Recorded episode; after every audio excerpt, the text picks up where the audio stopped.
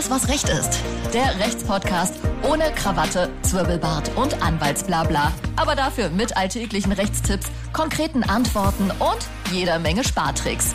Präsentiert von Ganze Rechtsanwälte. Herzlich willkommen zu Alles, was Recht ist, eurem Lieblingsrechtspodcast. Ich bin Martin Wiesel und bei mir wie immer die Sina Spreen. Hallo Sina. Hallo Martin. Ähm, Sina, viele Themen rücken aufgrund der Corona-Krise in den Hintergrund. Prominentes Beispiel Gleichstellung von Frauen in unserer Gesellschaft. Und ähm, ja, was 2017 und 2018 getrieben von der MeToo-Debatte noch in den Schlagzeilen war, äh, findet aktuell nur noch am Weltfrauentag am 8. März kurze Erwähnung. Und äh, die Unge Ungleichbehandlung von Frauen im Vergleich zu Männern hat natürlich weltweite Ausmaße. Ich habe aber das Gefühl, für viele, und da nehme ich mich nicht aus, wird es erst äh, richtig verständlich, wenn es direkt vor der Haustür passiert. Und ähm, ihr Lieben da draußen, ich kann euch sagen, es findet direkt vor der Haustür statt, äh, vielleicht sogar dahinter. Denn ähm, auch in unserem vermeintlich fortschrittlichen Deutschland haben Frauen und Männer nicht die gleichen Chancen. Und äh, dazu möchten wir heute ins Detail gehen und sowohl Probleme als auch Lösungen besprechen. Und ähm, wir reden heute zum unter anderem über den Gender, äh, Gender Pay Gap, äh, über die Frauenquoten, über ja, äh, das vermeintliche Tabuthema Sexarbeiterinnen. Und äh, wir haben auch ein paar Zahlen und Daten mitgebracht. Es wird also heiß hergehen. Und äh, dazu ist uns hoher Besuch zugeschaltet, äh, nämlich die CDU-Abgeordnete des Landtags Nordrhein-Westfalen, Bianca Winkelmann. Hallo Bianca. Ja, hallo in die Runde. Ähm, Bianca, da dich und Sina einiges verbindet, würde ich es gerne ihr überlassen, dich vorzustellen. Ja, uns Sehr verbindet gerne. nämlich, äh, dass wir aus der gleichen Heimat kommen. Ich darf heute jemanden aus der Heimat vorstellen. Hi Bianca. Ähm, Hi Sila. Bianca, ähm, Martin hat es eben gesagt, du bist Abgeordnete des Landtags NRW. Du bist aber auch Sprecherin für Umwelt, Landwirtschaft, Natur- und Verbraucherschutz. Äh, du sitzt im Ausschuss für Frauen und Gleichstellung, deswegen bist du halt auch hier. Und seit 1994 auch selbstständige landwirtschaftliche Unternehmerin und noch so vieles mehr. Das konnten wir jetzt alles gar nicht aufzählen. Also ganz kurz zu Bianca, was ganz wichtig ist. Bianca mag gerne Sekt, aber noch lieber einen ordentlichen Ströer Schwarten. Ein Drittel Korn, ein Drittel starken Kaffee und ein Drittel heißes Wasser. In diesem Sinne Prost Krass. und nochmal herzlich willkommen, liebe Bianca. Ja, vielen, vielen Dank. Ich freue mich, dass ich heute äh, bei euch sein darf und bin mal ganz gespannt auf äh, unsere Gesprächsrunde. Ja, wir freuen uns auf jeden Fall auch sehr, dass du äh, dir für uns Zeit genommen hast und ähm, wir steigen direkt ein. Ähm, Sina hat es gerade erwähnt, du bist ja im Arbeitskreis für Gleichstellung und Frauen und ähm, ich habe da mal reingeschaut. Wie sinnvoll ist es, dass es nur einen Mann in diesem Arbeitskreis gibt, der auch nur stellvertretendes Mitglied ist? Ähm, braucht man für das Vorantreiben der Gleichstellung nicht auch die Männer an Bord? Ja, also im Prinzip hast du schon recht. Das ist, ähm, das, das war auch so mein erster Gedanke. Ich bin äh, ja 2017 das erste Mal in den Landtag von Nordrhein-Westfalen gewählt worden. Ähm, ihr habt es gerade schon beschrieben, mein, mein ich sag mal, politischer Schwerpunkt ist eben die Landwirtschafts- und Umweltpolitik, aber eben auch halt das Thema Frauen- und Gleichstellung. Äh, ein Thema, das mich natürlich als Frau schon immer bewegt hat. Ich sag mal so sozialisiert Mitte der 80er Jahre, ähm, selbst in, in unserer kleinen Stadt Raden, ähm, waren für mich immer so die Frauenthemen schon immer, immer interessant und ich habe immer gesagt, niemand muss ja eine Zwangsehemanze sein, aber unsere Frauenrechte ein bisschen mehr durchzusetzen, das war schon immer so ein, so ein Anliegen von mir. Ähm, ja, deshalb Frauen- und Gleichstellung im Landtag, auch interessantes Thema. Und ich ich sage es jetzt mal ganz ehrlich, wie es ist. Äh, es, es, gibt gar nicht so viele Männer, die daran Interesse haben, in unserem, Arbeits-, in unserem äh, Ausschuss mitzuarbeiten. Das ist so ein mhm. bisschen das Problem. Also ähm, wir sind auch tatsächlich von, von meiner Partei auch nur mit Frauen vertreten. Ein paar Stellvertreter allerdings sind Männer, ähm, aber die vertreten uns dann halt immer nur, wenn wir selber nicht den Ausschuss teilnehmen können. Und äh, ja, es ist einfach so, dass nach wie vor Gleichstellung immer noch gleichgesetzt wird mit Frauen und weniger mit Männern. Ja, das ist wahrscheinlich auch das Problem an der ganzen Sache. Aber ne? brauchen ja, wir ja leider genau. die Männer, um Gleichstellung irgendwie doch zu erreichen. Ne? Ohne geht's ja nicht. Ohne geht's ja auch keine Gleichstellung. Ja. Aber vielleicht kannst du einmal kurz was dazu sagen, was denn die Aufgaben dieses Arbeitskreises im Prinzip sind. Ja, also ähm, ich sag mal, Arbeit, Ausschuss und Arbeitskreis unterscheidet sich so ein bisschen. Der Arbeitskreis bezeichnet bei uns nur die äh, einzelnen äh, Parteien. Da, da trifft man sich vor dem Ausschuss intern und berät sich zu den einzelnen Tagesordnungspunkten, berät sich auch darüber, welche Tagesordnungspunkte man in den Ausschuss einbringen möchte äh, oder welche Gesetzesänderungen man einbringen möchte. Also die, die Arbeit, die Parteiinterne wird in den Arbeitskreisen gemacht. Und der Ausschuss beschäftigt sich dann tatsächlich mit allen Themen rund um Frauen und Gleichstellung. Ähm, ganz viel in den, ja, in den, ich sag mal, in den letzten vier Jahren haben wir uns damit beschäftigt. Wie sieht es mit den Frauenhäusern in Nordrhein-Westfalen aus? Immer wenn es so einen Regierungswechsel gibt, gibt es ja auch immer neue Ansprüche oder neue Intentionen ähm, der, der neuen regierungstragenden Fraktion und der neuen Regierung äh, an verschiedenen Stellen Dinge zu verbessern oder zu verändern.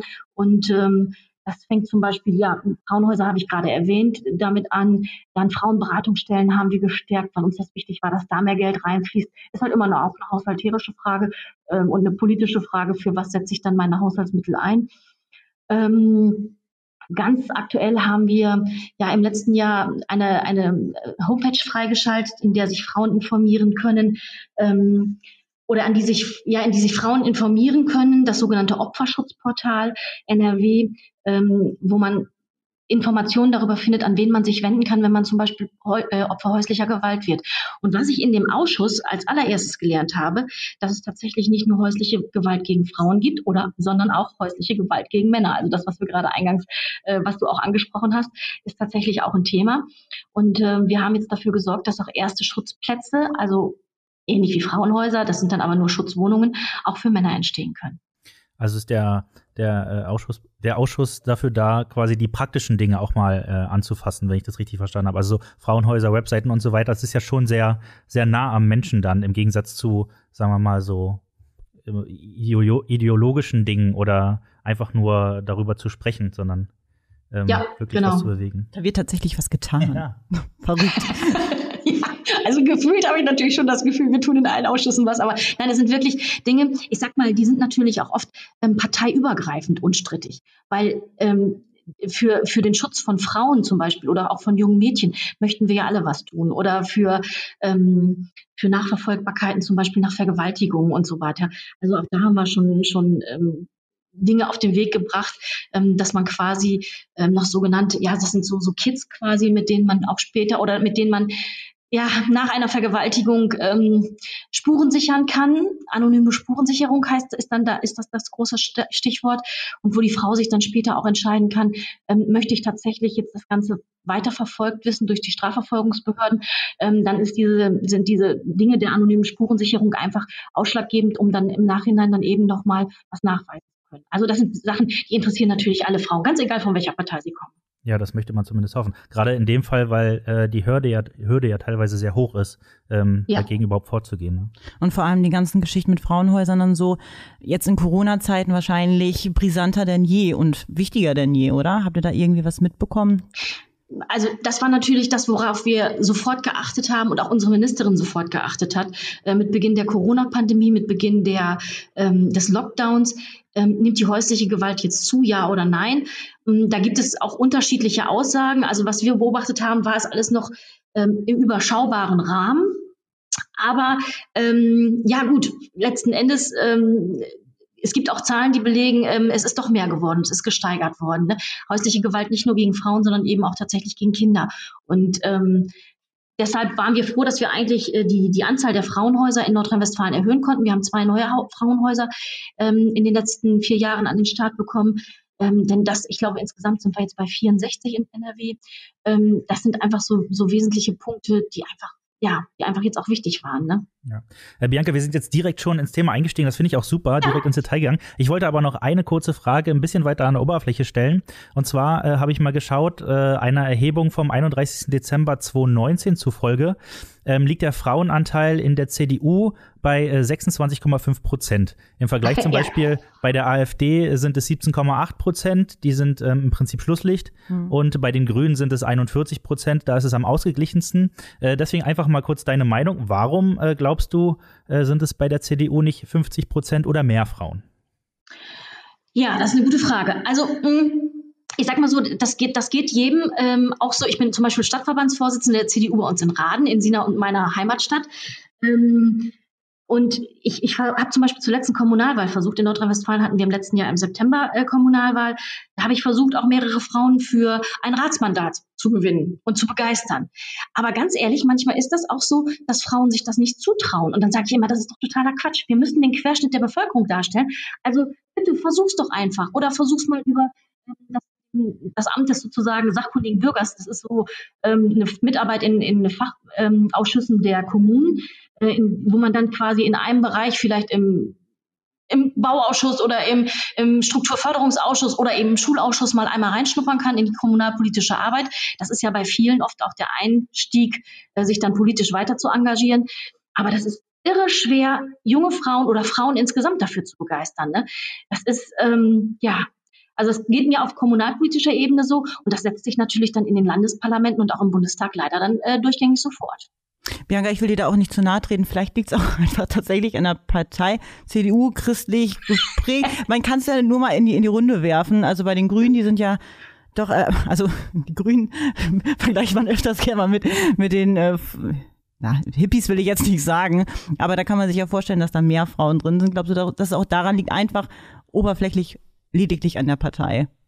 Ja, also äh, klar, also das, das, das mag vielleicht sicherlich immer mal so sein. Also wir haben zum Beispiel innerhalb der, der CDU gibt es ja die sogenannte Frauenunion, äh, wo wir uns dann eben auch tatsächlich nur mit den Frauen treffen, um da auch, ich sag mal, Berührungsängste vielleicht zu nehmen. Aber äh, manchmal sind ja nur so reine Frauenrunden auch nicht immer so das, das Einfachste, das gebe ich natürlich auch zu. ja, was dann, was dann tatsächlich eben neben der allgemeinen äh, politischen ähm, Richtung, die im Moment vielleicht gerade mal äh, hip ist, ähm, dann ausschlaggebend ist, das versuche ich tatsächlich selber auch immer zu ergründen. Aber ich mhm. bin auch, äh, ich bin seit 2004 Mitglied in der CDU, bin auch immer noch nicht dahinter gestiegen, woran das liegt. Ja, na, das Thema ist ja auch geschichtlich gewachsen, selbstverständlich. Ähm, ja. Und das hat sich ja auch so etabliert.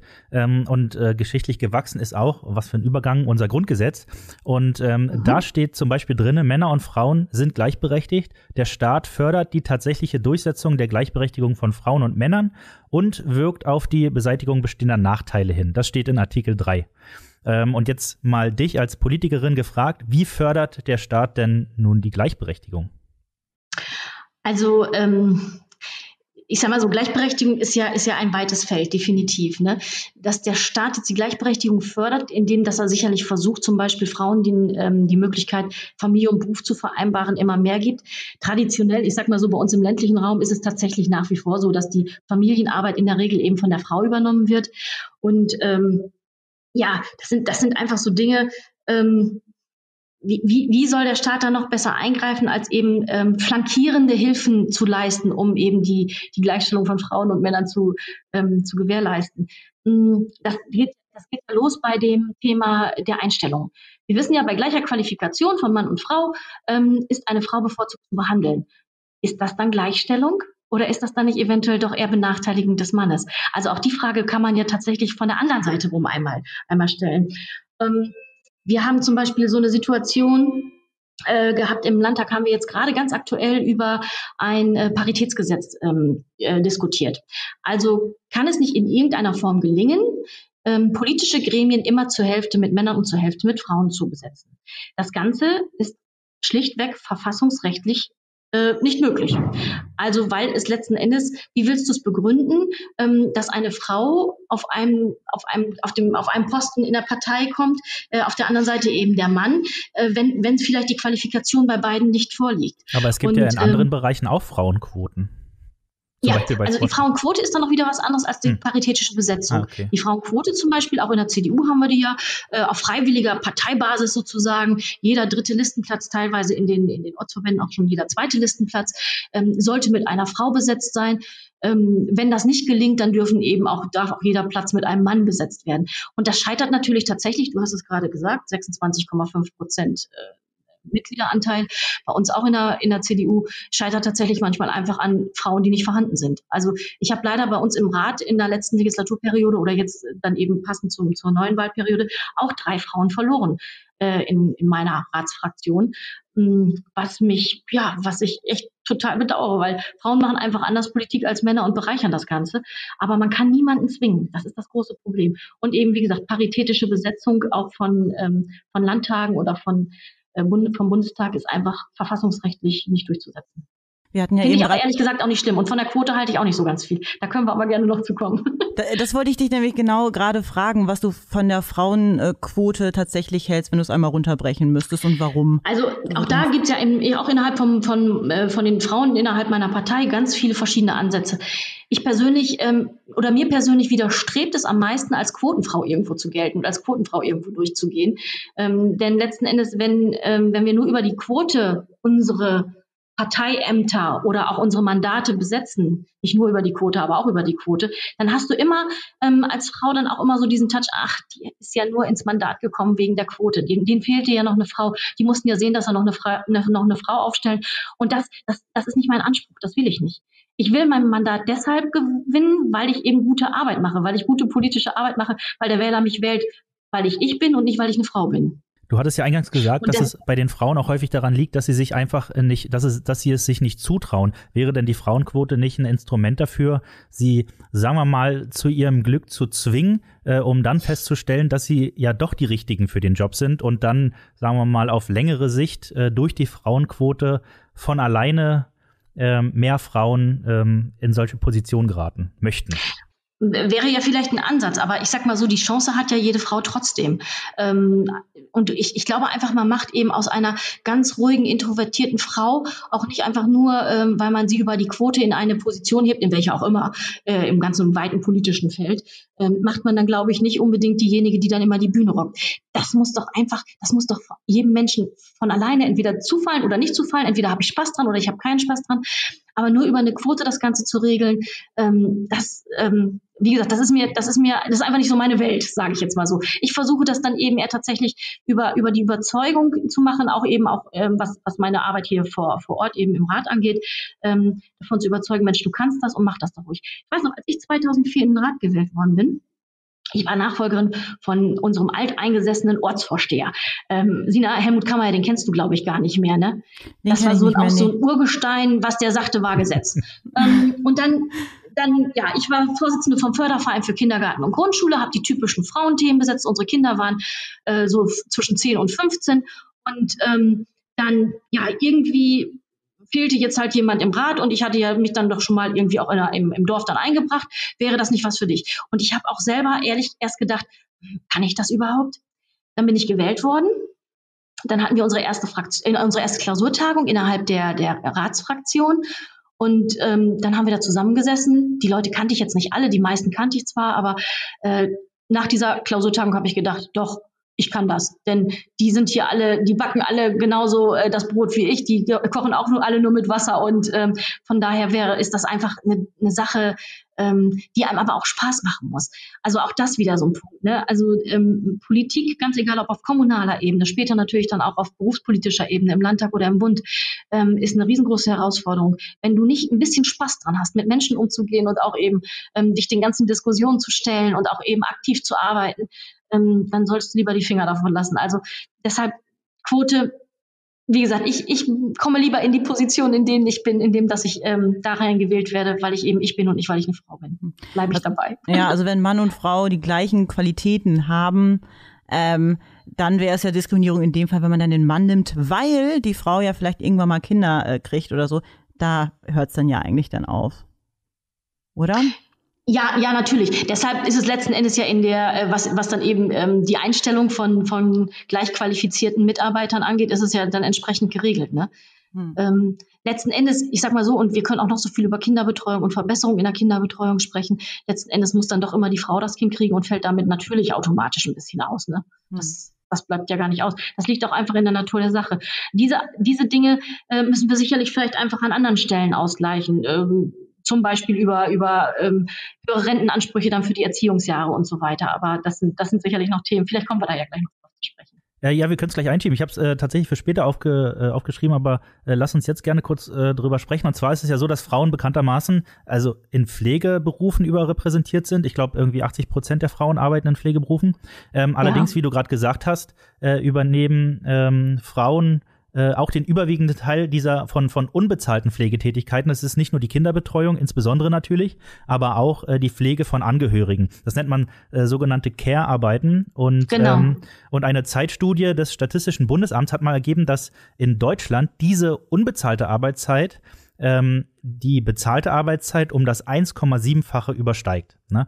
Das ist äh, mhm. also schon Wahnsinn. Und ähm, jetzt ist die Frage, wenn Frauen dafür jetzt aufs Arbeiten gehen verzichten, äh, zahlen sie ja nichts in die Rentenkassen ein und haben im Zweifel auch keinen Anspruch auf Arbeitslosengeld. Und das schürt natürlich große finanzielle Abhängigkeit vom Partner. Ne? Gerade wenn es darum geht, dass sich die Frau ähm, äh, ähm, die die Kinder und die Angehörigen zu Hause ähm, betreut, eigentlich vom Mann trennen möchte, ne? aber dann vielleicht mhm. danach mit leeren Händen dasteht. Und da, so wie du es gerade angesprochen hast, wäre es denn nicht äh, möglich, diese Zeiten im Sinne von Rente oder Arbeitslosengeld wie Arbeit zu werten? Also es fängt ja in, in, kleinen, in kleinen Ecken fängt es ja schon an. Wir haben zum Beispiel ähm, ähm, als CDU ja eben ähm, mehr Rentenpunkte für, für nach 1994, nee, 92 geborene Kinder äh, auf den Weg gebracht. Ähm, das ist, das ist zum Beispiel so ein Punkt, der ersetzt natürlich nicht die komplette Arbeitszeit, das ist ganz klar, aber er hilft wenigstens ein bisschen zur Absicherung der Frauen. Und äh, Stichwort Pflege an der Stelle. Auch da sind ja erste zarte Pflänzchen sozusagen zu erkennen. Ähm, ich sage immer, dass das Beste, was finde ich sozialpolitisch in den letzten 20, 30 Jahren auf den Weg gebracht worden ist, ist die Pflegeversicherung. Jeder von uns kommt irgendwann im Leben mal ähm, in die ja in die Situation, dass er an dieser Pflegeversicherung partizipieren kann. Im Moment zahlen wir alle nur ein, aber sobald Eltern, Großeltern, wer auch immer pflegebedürftig wird, ähm, werden wir alle irgendwann mit dieser Pflegeversicherung in Kontakt kommen. Und ähm, ein Punkt ist ja, dass eben quasi die äh, Anrechnung der ähm, der häuslichen Pflege, äh, also wenn, wenn jemand seinen, seine Angehörigen zu Hause dann pflegt, ähm, auch schon, wie gesagt, als kleines zartes Pflänzchen wenigstens ein paar Punkte und ein bisschen in der, in der Rente anerkannt wird. Ähm, da ist sicherlich noch ganz, ganz viel Luft nach oben, ohne Frage. Aber der Anfang ist wenigstens gemacht, um das eben auch zu, anzuerkennen, was Frauen dann leisten, wenn sie teilweise auf Berufstätigkeit verzichten, um ihre Angehörigen zu Hause dann eben zu pflegen. Anfang ist gemacht, sicherlich immer noch Verbesserungen da. Und anderer Punkt, Verbesserung auch eben gerade in der Pflege, was das Einkommen angeht. Ähm, ich glaube, da haben wir jetzt auch in der aktuellen Corona-Situation, also seit einem Jahr eine große Diskussion um die Entlohnung in der Pflege, ähm, dass ich da ein bisschen was tun muss. Das ist sicherlich auch so. Und das ist dann ja auch wieder ein weiterer Punkt für die Frauen. Je höher mein Einkommen ist, ähm, desto besser ist dann ja im Alter auch eben meine Versorgung, was die, was die Rente dann eben angeht. Ne? Ja, absolut. Und das ist auch ein äh, perfekter Übergang zum Thema Gender Pay Gap. Ähm, ja. Denn laut dem Statistischen Bundesamt, ähm, der erhebt ja diesen Gender Pay Gap, also die Gehaltslücke zwischen Frauen und Männern, verdienten Frauen in 2020 18 Prozent weniger als Männer. Und ähm, erstmal die Eingangsfrage, was glaubst du, woran das liegt? Ähm, ich würde, ich würde, was eben die Gender Pay Gap angeht oder die Diskussion rund um das Thema, würde ich versuchen, auch wirklich ähm, ganz unten anzufangen. Also wir müssen einfach sehen, und da, da, sind wir auf einem richtig guten Weg in Deutschland, finde ich, ähm, ja einfach sehen, dass wir die Ausbildung von Frauen verbessern. Äh, mittlerweile ist es tatsächlich so, dass aber mehr Frauen Abitur machen als Männer. Also ich mhm. glaube, die statistischen Zahlen gibt es ja mittlerweile auch. Und ähm, das ist, das ist, finde ich, einfach der wesentliche Punkt. Erstmal eine vernünftige Ausbildung. Und dann geht's natürlich klar, dann geht's weiter ähm, in der, nach der Familienzeit oder während der Familienzeit. Wann kann Frau wieder einsteigen zu arbeiten? Und Sina hat es ja vorhin auch schon gerade angesprochen, dieses, ähm, hm, wenn ich eine Frau einstelle, die im gebärfähigen Alter ist, die bekommt dann irgendwann wahrscheinlich Kinder. Ähm, da müssen wir natürlich auch nach wie vor immer wieder auf die Firmen einwirken. Und ich glaube, auch da hat sich schon ein großer Prozess des Umdenkens eingestellt äh, und müssen dafür sorgen, dass letzten Endes ähm, ja die, äh, die Firmen das eben berücksichtigen, dass Frauen dann halt für eine kurze Zeit lang ausfallen, aber dann irgendwann auch wieder einsteigen können. Und ähm, so ein bisschen ist es ja halt eben, welchen Beruf wählt Frau? Äh, ich sag mal, der, der Friseurberuf ist nach wie vor schlechter bezahlt als der Tischler zum Beispiel. Ähm, auch das sind so Punkte, ähm, da ist sicherlich noch ganz viel Luft nach oben, um da Verbesserungen herbeizuführen, was ich vorhin auch schon eben im Bereich der Pflege angesprochen habe. Genau, die Frage ist ja, ob der, äh, ob, ob diese Lücke allein darauf zurückzuführen ist, äh, dass Frauen ähm, eher in Branchen arbeiten, äh, die schlechter bezahlt werden oder ähm, wie groß der Anteil tatsächlich ist, äh, wo Frauen bei gleicher Arbeit und bei gleicher Qualifikation weniger verdienen, einfach nur, weil sie Frauen sind. Ja, also gut, da, dafür ist es ja auch gut letzten Endes, dass wir mit, äh, mit diesen ganzen Aktionen ähm, rund um das Thema ähm, Gender Pay Gap ähm, ja, letzten Endes, dass darauf aufmerksam gemacht wird.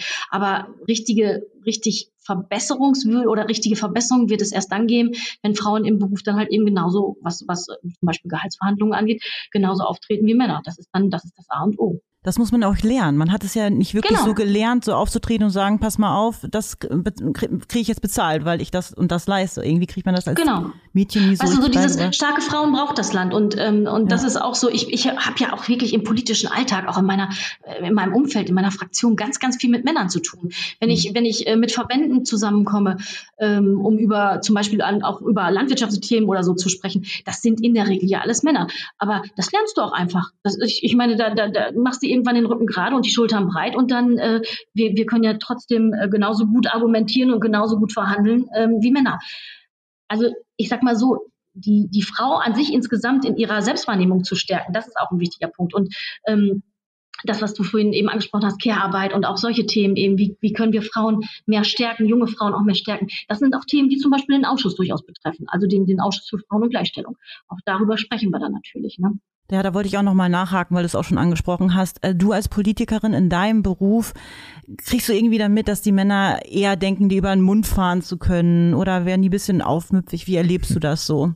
wenn du deine Reden hältst oder ähnliches? Merkst du da einen Unterschied, also wenn eine Frau ich hab meistens, Vielleicht habe ich auch meistens mit recht netten oder vernünftigen Männern zu tun. Mir ist das eigentlich ehrlich gesagt noch nie passiert. Oder ich habe so alle im Grund und Boden geredet. Weiß ich nicht, dass sie sich das dann nicht mehr getraut haben. Aber äh, nein, also ich habe, ähm, ich erlebe tatsächlich meine Kollegen ähm, eher auf Augenhöhe. Also ich habe jetzt nicht das Gefühl, ähm, dass die jetzt äh, mich oder auch meine anderen Kolleginnen aus der Fraktion, wir sind insgesamt mit, ich glaube jetzt immer mit, mit 20 Frauen bei uns in der Fraktion, von ähm, von 72 ist das natürlich immer noch ein relativ geringer Anteil oder sind es vielleicht 21 Frauen. Also wir erleben das eigentlich nicht so, dass wir oder wir fühlen uns nicht schlechter gestellt als die Männer. Wir oder haben ja auch, auch nette ähm, Männer in der, in Belächelter ne? oder irgendwas auch immer, auf gar keinen Fall. Ja, es soll auch nette Männer geben, ähm, habe ich auch gehört. Vor allem die haben ja auch eine Runde hier, ne? Ja, genau. ähm, Bianca, du und Sina, ihr kommt ja beide vom Lande und dort ist die Rollenverteilung natürlich häufig in Stein gemeißelt, oder? Also ähm, haben Frauen es in ländlichen Regionen schwerer, überhaupt aus diesem traditionellen Modell auszubrechen? Also da erleben wir im Moment auch, ähm, also selbst in unserem kleinen Dorf, also Sina und ich kommen ja, das muss ich jetzt vielleicht noch mal kurz erzählen, aus dem nördlichsten Dorf von Nordrhein-Westfalen, aus Raden-Preußisch-Ströhen. Auf der gegenüberliegenden Seite, einen Steinwurf entfernt, ist dann Hannover-Ströhen, das ist dann schon Niedersachsen. Also von daher ganz oben äh, am Nordpunkt von Nordrhein-Westfalen oder an der Spitze von Nordrhein-Westfalen könnte man auch sagen. Und ähm, unser Dorf ist wirklich so ein richtiges, ähm, so ein richtiges Bauerndorf. Also das kann ich, das kann ich auch wirklich äh, ganz beruhigt sagen, weil ich ja selber auch Landwirtin bin. Mhm. Ähm, bei uns gibt es das natürlich schon noch, dass wir noch die Großfamilien haben, wo ähm, drei, manchmal sogar vier Generationen unter einem Dach wohnen. Ähm, ich sag mal so, auch als unsere Kinder klein gewesen sind, ich habe drei Kinder, ähm, 92, 94, 96 geboren. Ähm, da war, ich sag mal, Oma hat mir immer geholfen, als die Kinder klein waren. Dafür helfe ich Oma jetzt, wenn ich zu Hause bin, ähm, wo sie halt älter ist. Ähm, dieses, das, das, dieses Generationsleben, das funktioniert noch, aber nicht mehr in vielen Bereichen, weil auch die landwirtschaftlichen Betriebe, wo die Frauen dann auch zu Hause mitarbeiten, werden auch bei uns in, in Preußisch-Ströhen halt weniger. Ähm, das heißt, junge Frauen gehen von Anfang an zur Arbeit. Und ich glaube zum Beispiel, wenn ich jetzt so an meinen Sohn denke, ähm, wenn der irgendwann mal eine Frau haben wird, hoffe ich ja mal, ähm, dann glaube ich nicht, dass es selbstverständlich ist, dass die dann genauso wie ich seinerzeit mit in der Landwirtschaft einsteigt. Ja, ich würde mich also, auch nur ungefähr so gerade mal so in diese Generation äh, zählen wollen und ich weiß mit, mit was für Mädchen ich in eine Grundschule gekommen bin. Die mhm. haben, viele davon haben studiert, viele sind halt auch äh, weggezogen, haben jetzt auch vor, so langsam, so langsam kommen sie alle wieder zurück, hat man das Gefühl. ja, kann ich dir gleich auch erzählen, woran das liegt? Gerne. weil, weil nämlich, das ist ganz oft so. Und es ist ja auch gut so, dass, dass man äh, zum Studium erstmal bei uns, klar, also die nächste Stadt ist Bielefeld, da muss man schon mindestens zum Studieren hin. Ähm, vielleicht noch ein bisschen im Minden, wenn es um die medizinischen Berufe geht. Aber ähm, Viele, viele gehen wirklich zum, zur Ausbildung und zum Studium erstmal in die größeren Städte. Ähm, bei unserer Tochter ist das zum Beispiel auch so gewesen. Sie hat in, in Dortmund studiert und ähm, die kommen dann, dann nämlich wieder zurück, wenn sie Familie gründen weil wer, wer Familie gründet, merkt plötzlich, wie schön es doch ist, auf dem Land zu leben. Wie schön es doch ist, eben äh, in einem überschaubaren Kosmos sozusagen auch die Kinder groß werden zu lassen. Vielleicht mit dem eigenen Garten und so weiter. Das haben mir ganz, ganz viele erzählt, ähm, dass die halt einfach sagen, ja, als wir jetzt dann eben das zweite Kind gekriegt haben, spätestens dann wurde unsere Wohnung zu klein, da haben wir dann doch überlegt, ob wir zu Hause ausbauen. Das sind dann aber trotzdem wiederum die jungen Frauen, die aber trotzdem gut ausgebildet sind, die mhm. dann vielleicht wirklich ein, anderthalb Jahre den Kindergarten in Anspruch nehmen und dann eben auch wieder zurückkehren in ihren Beruf, Beruf was richtig und wichtig ist. Und dafür ist es für uns in den ländlichen Regionen ähm, ganz wichtig, dass wir quasi auch qualifizierte Arbeitsplätze vorhalten. Also die Menschen können ja nur da leben, wo sie auch Arbeit finden. Und ähm, das ist bei ganz vielen so. Sina, ich weiß ja nicht, ob du nochmal wieder zurückkommst. Da habe ich jetzt ja so ein bisschen meine Bedenken, weil ich glaube, du bist schon mittlerweile schon eine ganz begeisterte Großstadtpflanze geworden. Aber ähm, wirklich ganz, ganz oft ist es tatsächlich so, wie du schon sagtest, die, die, deine ehemaligen Schulkollegin, dass die manchmal wieder zurückkommen, wenn sie dann wirklich selber kriegen. Ja, und alle sind ja am Arbeiten. Also ne, auch wenn sie Kinder kriegen, ist davon auszugehen, dass die auch in ihrem Beruf weiterarbeiten. Was äh, mich angeht, ich weiß es noch nicht, Bianca, ich lasse es dich wissen. Vor genau, meiner okay, Mutter auch ich noch. Mich überraschen. Ich überraschen. Ja, also ich sag mal so, die Frauen, die auf den landwirtschaftlichen Betrieben geblieben sind, so wie ich seinerzeit ja auch, ähm, die haben ja trotzdem auch gearbeitet. Aber es ist natürlich, du musst, du musst ja sehen, ähm, ihr habt es vorhin schon mal angesprochen, was passiert, wenn dann die Ehe scheitert? Wo bleibt Frau dann, ne, hat den landwirtschaftlichen Betrieb mit aufgebaut und steht dann plötzlich mit leeren Händen da. Also ähm, das sind natürlich große Probleme. Da ist es immer einfacher, wenn man seinen Beruf hat. Und deshalb würde ich auch, ähm, ich sag mal, jeder, jeder Freundin meiner Söhne immer raten, immer noch in ihrem Beruf zu bleiben, bevor sie dann eben auch im Betrieb mit einsteigt. Das gilt allerdings auch für nicht nur für landwirtschaftliche Betriebe, das gilt ja für jeden anderen Betrieb auch. Ich glaube aber auch, dass die Scheidungsquote jetzt im preußisch Ströhen relativ, also anteilsmäßig sehr weitaus geringer ist als in Berlin zum Beispiel. Das ist jetzt nur eine Vermutung, aber da hat man ja auch so das Stigma noch so, da lässt man sich nicht, da lässt man sich ungern, man lässt sich ungern scheiden auf dem Land. also ich habe ja tatsächlich einen geschiedenen Mann geheiratet, ne? Mein, ich bin die zweite Ehefrau meines Mannes. Das, das war damals natürlich auch schon so eine Sache in so einem kleinen Dorf. Wenn da äh, haben wir aber nur ein Jahr verheiratet vorher, aber das war schon, das war schon sehr ungewöhnlich. Da gebe ich dir recht. Aber das ist auch Anfang der, ach, ach, ja, waren 80er gewesen, Mitte 80er. Und ähm, ja.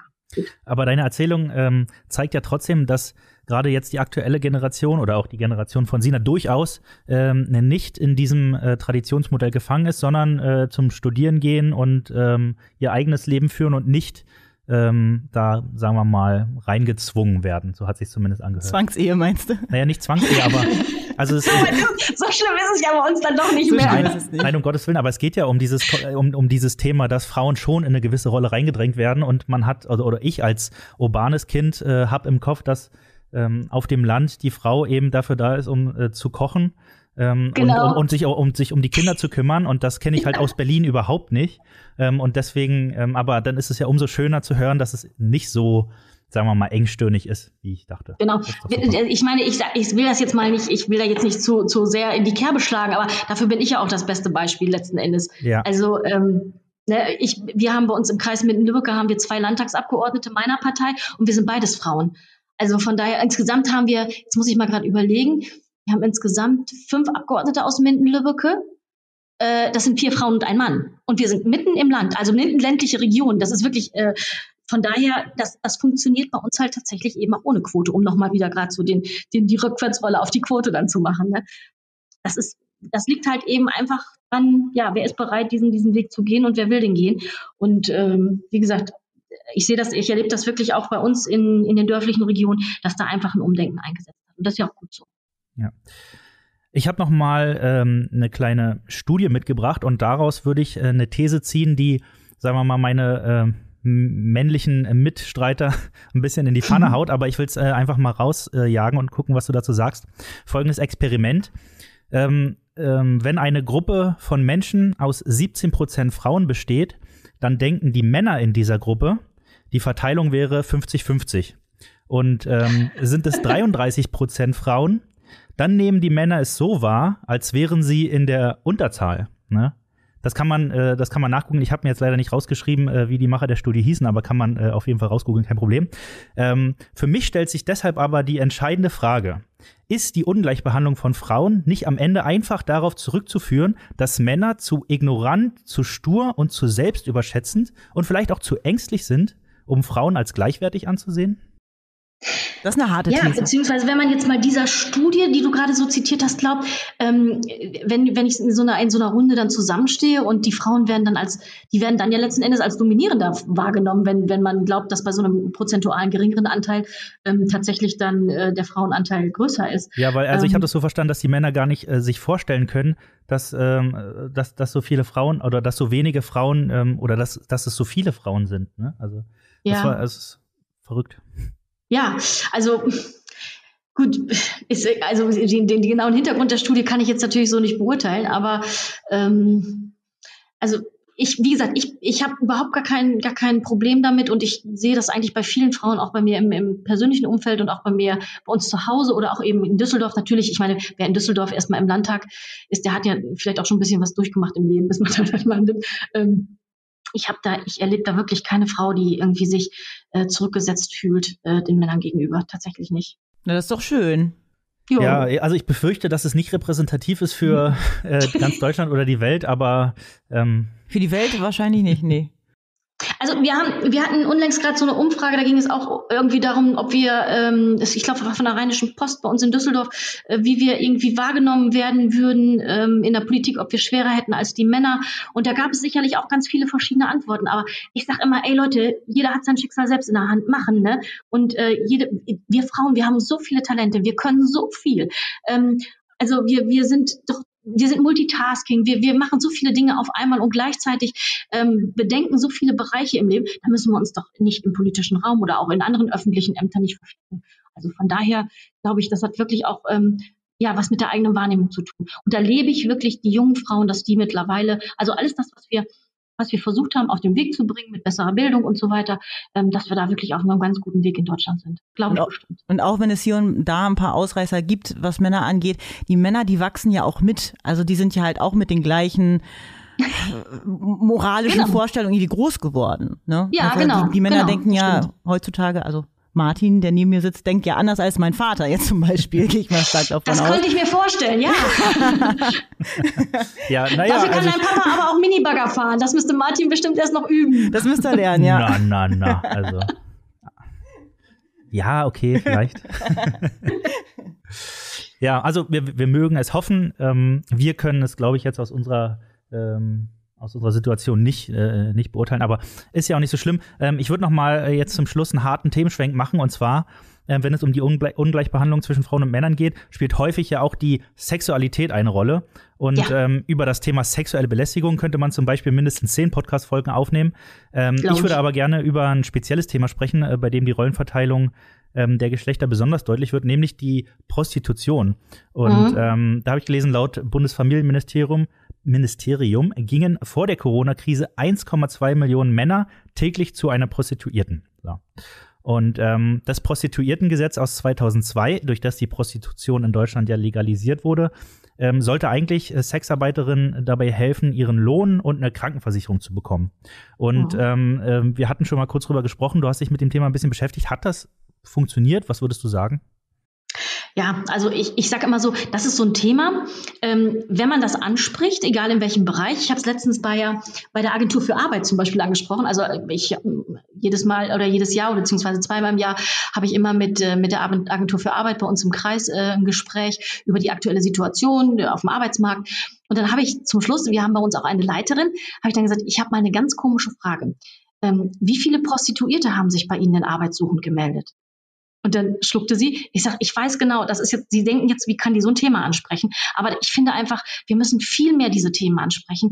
Ähm, denn es, es geht ja um, um so viele Frauen. 1,2 Millionen Männer, die täglich sonst, jetzt hätte ich jetzt gar nicht vor Augen gehabt, was du jetzt gerade gesagt hast. Das ist ja irre. Ähm, denn da stehen ja eben auch ganz, ganz, ganz viele Frauen dahinter.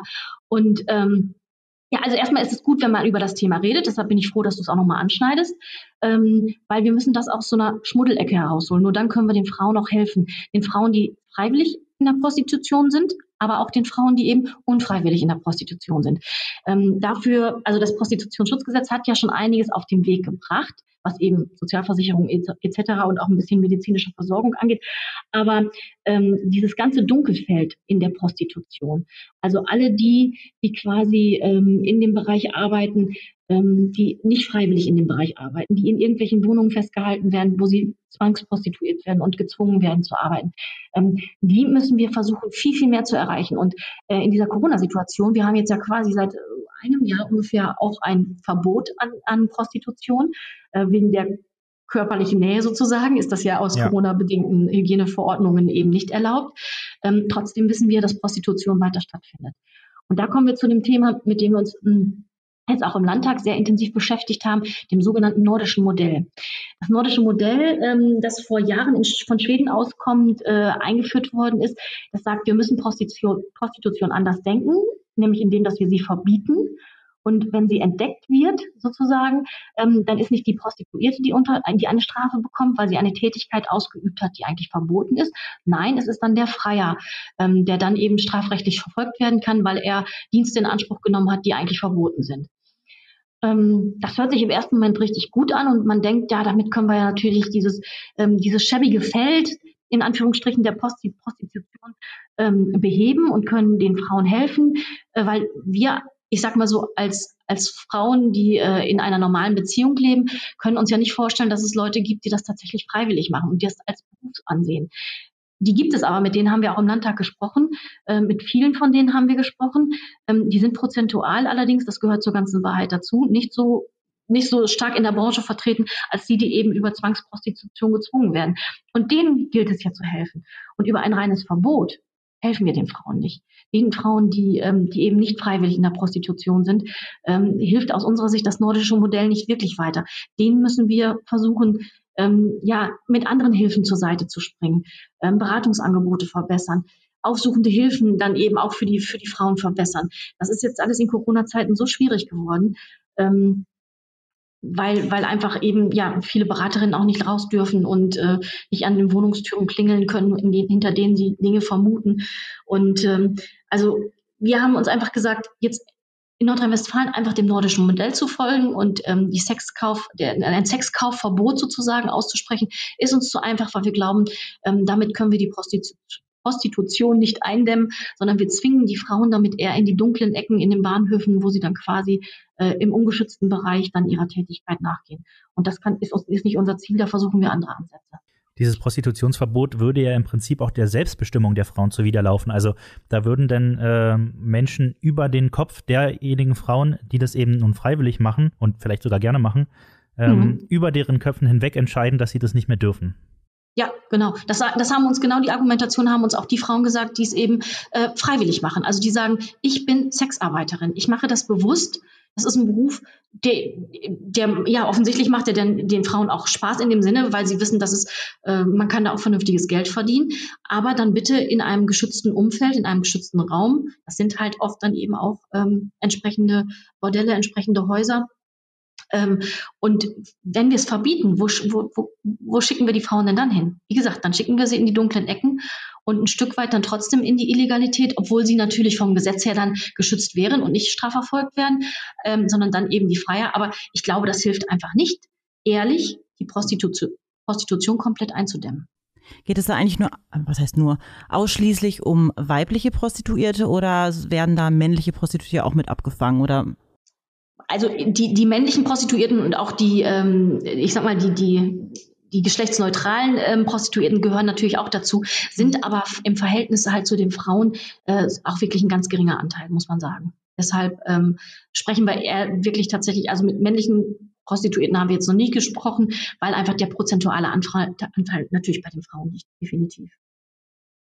Okay, Bianca, ähm, vielen Dank. Wir sind jetzt schon bei äh, knapp einer Dreiviertelstunde. Deswegen einmal meine Frage nach deinem Fazit ähm, oder beziehungsweise dem Blick in die Kristallkugel. Wie kann es denn deiner Meinung nach klappen, dass Frauen und Männer nun, sagen wir mal, vollständig gleichgestellt werden? Und wo sollte angesetzt werden und wo sollte vielleicht Geld investiert werden? Ja, also mm, ich bin jetzt ja vielleicht nicht so nicht so die typische äh, Frau, die jetzt hier ähm, den, den Bogen schlägt und immer nur schimpft über die über die Rahmenbedingungen, die da sind, äh, sondern ich wär, würde tatsächlich eben dafür da ansetzen und auch dafür werbe ich, ähm, Frauen eher zu stärken und zu unterstützen in vielen Bereichen. Ja, wo kann man noch mehr ansetzen? Wo kann man besser ansetzen? Ähm, schulische Bildung haben wir schon drüber gesprochen, ist eigentlich schon wirklich auf einem richtig guten Weg. Sehen wir ja eben an den Zahlen der Abiturienten, sehen wir auch an den Studierendenzahlen, ähm, dass da wirklich äh, viele Frauen mittlerweile ja ähm, in, in vielen Bereichen sogar mehr äh, Studentinnen sind als Studenten. Ähm, ich glaube, was die Ausbildung angeht, sind wir schon eben gut unterwegs. Ja, wie könnte man es noch verbessern? Vielleicht, ähm, wenn man äh, es irgendwie gerade auch mit Blick auf diesen Weinstein-Skandal äh, schafft, ähm, es ein bisschen, also es zu verhindern, dass Männer in Machtpositionen Frauen für ihre sexuellen Zwecke ausnutzen. Ja, also das, ist natürlich eine Sache, die, die überhaupt nicht geht, definitiv nicht. Äh, und das hat natürlich diese MeToo-Debatte etc. hat das gebracht, äh, gezeigt, wenn Frauen sich miteinander solidarisieren, ähm, dann können sie auch eben als gefühlte Minderheit die Stimme erheben. Also das sind natürlich Dinge, ähm, die, die hundertprozentig zu unterstützen sind.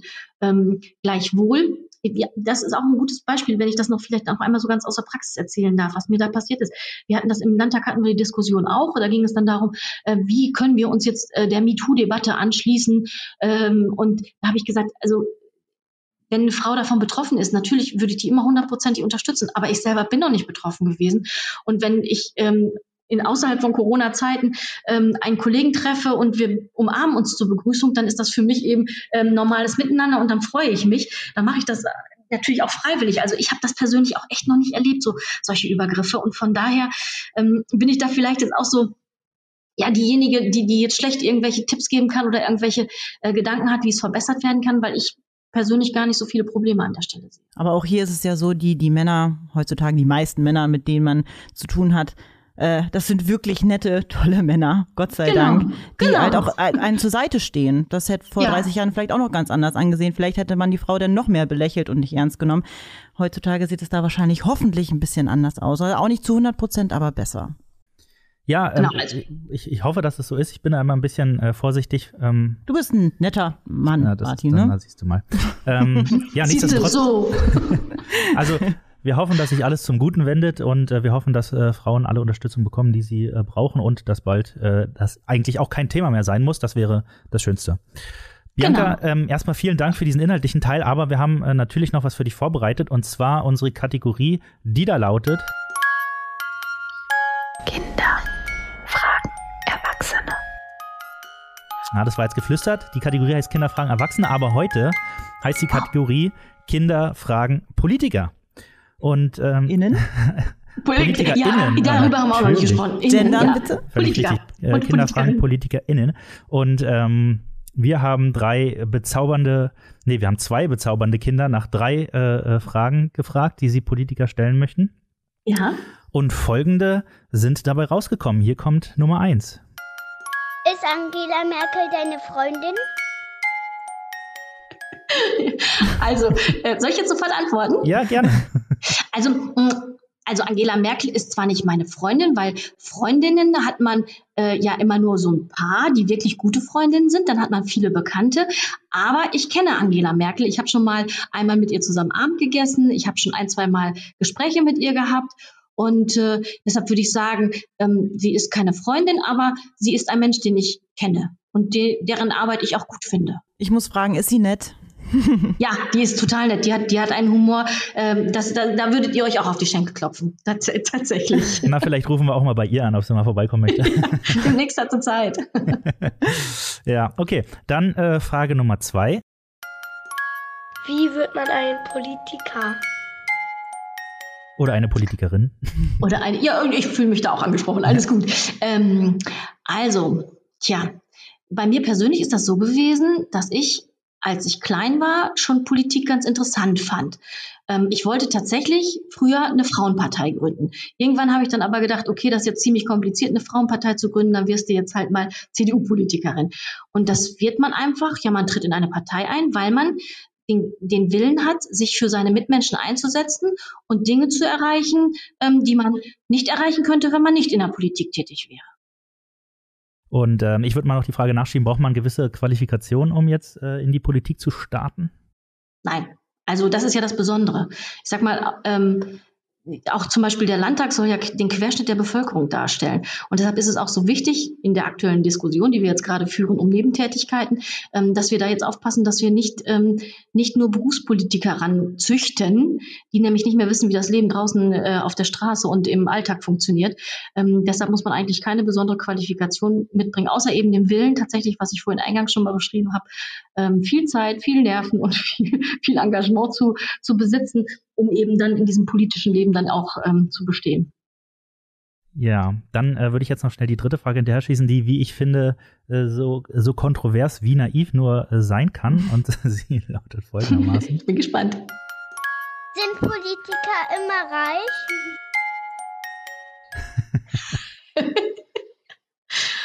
Das ist, nein, das ist ja, ist ja letzten Endes eine gute Frage, passt ja auch gerade zu den Nebentätigkeiten. Ne? Ja, absolut. Ähm, also mh, Politiker sind nicht immer reich, aber Politiker, zumindest wenn wir jetzt von den Berufspolitikern ausgehen, verdienen schon gutes Geld. Ähm, allerdings ist auch mein Anspruch, dass ich dafür auch vernünftige Leistung abliefere. Das heißt also, ich arbeite nicht nur 40 Stunden die Woche, ich arbeite deutlich mehr ähm, und bin immer wirklich bemüht, das, was ich mal gesagt habe, also das Versprechen, ich kümmere mich hier um den, um den Kreis Minden-Lübbecke in Düsseldorf, dass ich das auch einhalte. Ja, und dafür kriege ich halt eben auch ein entsprechendes Gehalt. Und so soll es ja auch sein. So sieht's genau. aus. Bianca, ich fand das äh, heute hat richtig Spaß gemacht. Ähm, vielen, vielen Dank, dass du dir äh, Zeit für uns genommen hast. Sehr, sehr gerne. Und äh, ja, danke dir auch, Sina. Ja, sehr, sehr gerne. Äh, Grüße in die Heimat, äh, sage ich schon mal vorab, Bianca, ne? Ja. Die nehme ich auf jeden Fall gleich mit. Die Sonne scheint bei uns übrigens. Ich hoffe bei euch auch. Ich glaube schon. Bei die, uns auch, ja. Die Rollos sind unten. Ähm, ich äh, schicke natürlich auch Grüße äh, in den, ich sag's mal, Norden, oder? Ja, Sag mal so sagen. mittlerer Norden, sage ich mal. Ne? ich, ich Grüße genau. in den mittleren Norden. Ähm, ich hoffe allen, ich hoffe allen ZuhörerInnen hat es auch Spaß gemacht. Ähm, Bianca, wolltest du noch was sagen? Ähm, ja, ich wollte mich eigentlich bedanken. Also es war jetzt ja ähm, meine Premiere, der erste Podcast, den ich jetzt ähm, machen durfte, den, an dem ich teilnehmen durfte. Ich sage ganz herzlichen Dank. Ich fand, ihr habt super vorbereitet. Ich hoffe, technisch wird jetzt alles geklappt haben, so wie wir es uns gewünscht haben, dass ich auch zu verstehen gewesen bin. Ja. Äh, fand ich eine ganz spannende Geschichte mit euch. Ähm, viele, viele Grüße nach Berlin. Ich hoffe, irgendwann können wir uns mal wieder persönlich sehen. Und ich werde jetzt natürlich auch im Podcast auch regelmäßig hören. Nächstes Mal bist du persönlich da. Das halten wir schon ja. mal fest. Mit Angela genau. Merkel. so sieht's aus. Ähm, ja, ich würde äh, allen ZuhörerInnen raten, äh, diesen Podcast hier zu abonnieren, damit ihr äh, keine Folge mehr verpasst. Ähm, und damit würde ich sagen, das war's für heute. Macht's gut und äh, bis nächste Woche. Tschüss. Tschüss. Alles, was Recht ist. Der Rechtspodcast von ganze Rechtsanwälte.